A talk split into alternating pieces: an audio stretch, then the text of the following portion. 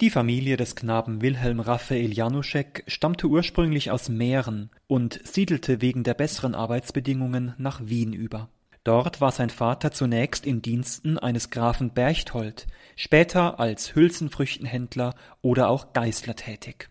Das Auskommen der Familie war recht gut, und auch die religiöse Atmosphäre prägte das Familienleben.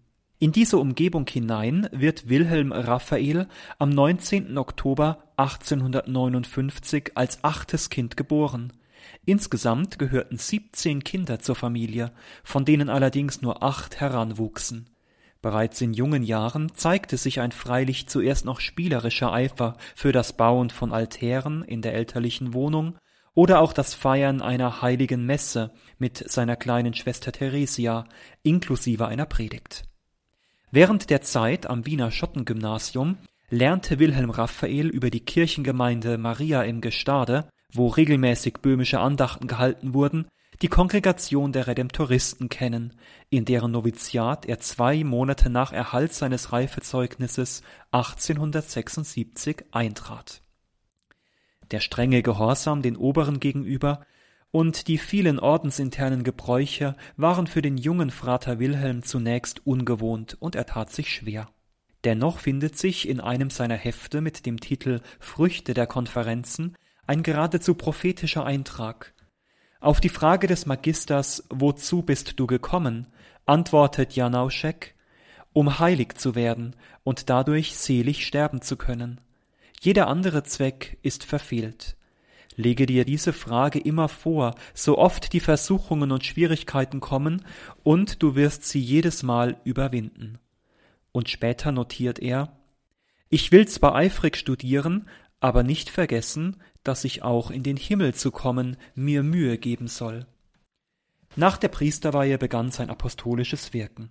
Wo immer Pater Janoschek fortan eingesetzt war, wirkte er auf die Menschen nicht nur durch seine Worte, sondern durch sein ganzes, von einer tiefen Spiritualität durchdrungenes Wesen, das eine Liebenswürdigkeit ausstrahlte. Was er predigte, hat er gelebt, und was er lebte, das hat er gepredigt.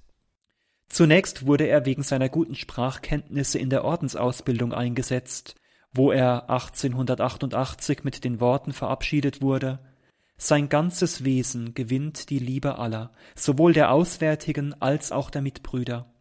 Immer voll Liebe predigt er im Kloster allen durch seine Pünktlichkeit in der Beobachtung der Regel. Sein Andenken wird gesegnet sein. Elf Jahre lang war Pater Janauschek Novizenmeister. Er sollte die jungen Ordensmänner auf ihre geistliche Berufung hin prüfen und formen.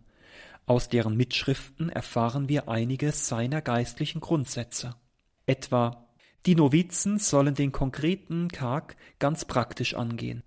Wenn man nicht viel an die Vergangenheit denkt, sich nicht viel sorgt um die Zukunft, sondern einfach die Gegenwart treu benützt, in ihr, so gut man kann, den Willen Gottes zu tun.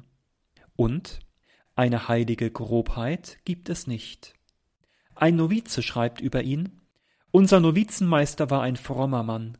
Da wir an ihm keine einzige Unvollkommenheit entdecken konnten, wirkte sein Beispiel noch stärker als seine Worte. Die Fähigkeiten Pater Janauscheks als Seelenführer blieben auch der Ordensleitung und seinen Mitbrüdern nicht verborgen. Sie wählten ihn 1901 zum Provinzial der österreichischen Redemptoristenprovinz, ein Amt, das Pater Janauschek, der stets Demütige, eher als eine schwere Last empfand und im Gehorsam übernahm.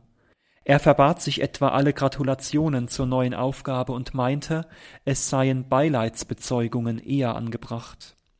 Fortan musste er viel Kraft aufwenden, um etwa zwischen den tschechischen und deutschen Häusern zu vermitteln oder verschiedene Missionsprojekte voranzubringen. Ein Verdienst besonderer Art erwarb er sich im Hinblick auf Clemens Maria Hofbauer, dessen Verehrung und Heiligsprechung der neue Provinzial in jeder Hinsicht förderte. Und immer wieder finden sich in seinen Aufzeichnungen Zeugnisse seiner eigenen Ergebenheit. Gott ist es, der die Kongregation regiert, und nicht wir, schreibt er.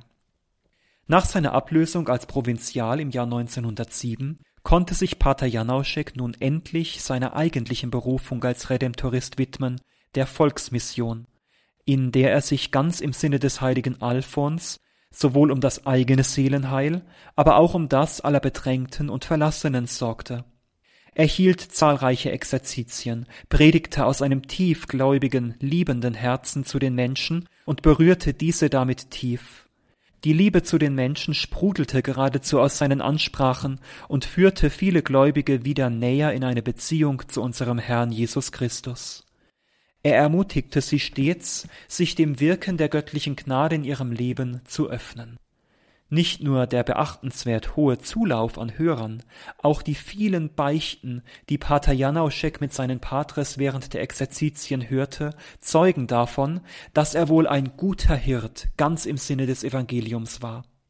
Die Landleute gingen stundenweit in die Stadt, um diesen Heiligen auf der Kanzel zu sehen und zu hören, heißt es in einem Bericht, und wenn er noch lange bleibt, müssen wir die Gasthäuser zusperren, weil keiner mehr hingeht.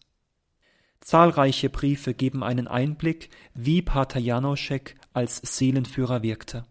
Als Beichtvater war es seine tiefe Überzeugung, er sei von Gott zu den Menschen gerufen, mit einem offenen Ohr und einem liebenden Herzen, in Freundlichkeit und in Geduld. Nach Jahren im Dienst der Gemeinschaft und am Volk Gottes zeigte sich 1925 ein inoperables Krebsleiden, weswegen er mehr als acht Monate im Spital der Hartmann-Schwestern in Wien verbrachte. Auch wenn Pater Janauschek die Zelebration der heiligen Messe schwer fiel, feierte er sie, bis er nicht mehr konnte, denn sie war das einzige, das er wirklich brauchte. Bereits schwer vom Tod gezeichnet, empfing Pater Janoschek nach wie vor zahlreiche Gläubige und stärkte sie vom Krankenbett aus. Wie Gott will, das ist das Beste. Als leidender Diener Gottes wurde Pater Janauschek, wie es heißt, Gegenstand der Erbauung, eine packende Predigt von der Ergebung in Gottes Willen. Bereits kurz nach seinem Tod im Jahr 1926 wird von zahlreichen Gebetserhörungen berichtet, die auf die Fürsprache des Verstorbenen geschehen seien. Bis heute sind es an die 80.000. Sein Grab, das inzwischen auf dem Friedhof bei der Kirche Maria im Gestade in Wien liegt, wurde rasch zu einer Stätte frommen Andenkens an den begnadeten Seelsorger, dessen Seligsprechungsprozess unmittelbar nach seinem Tod eingeleitet worden war.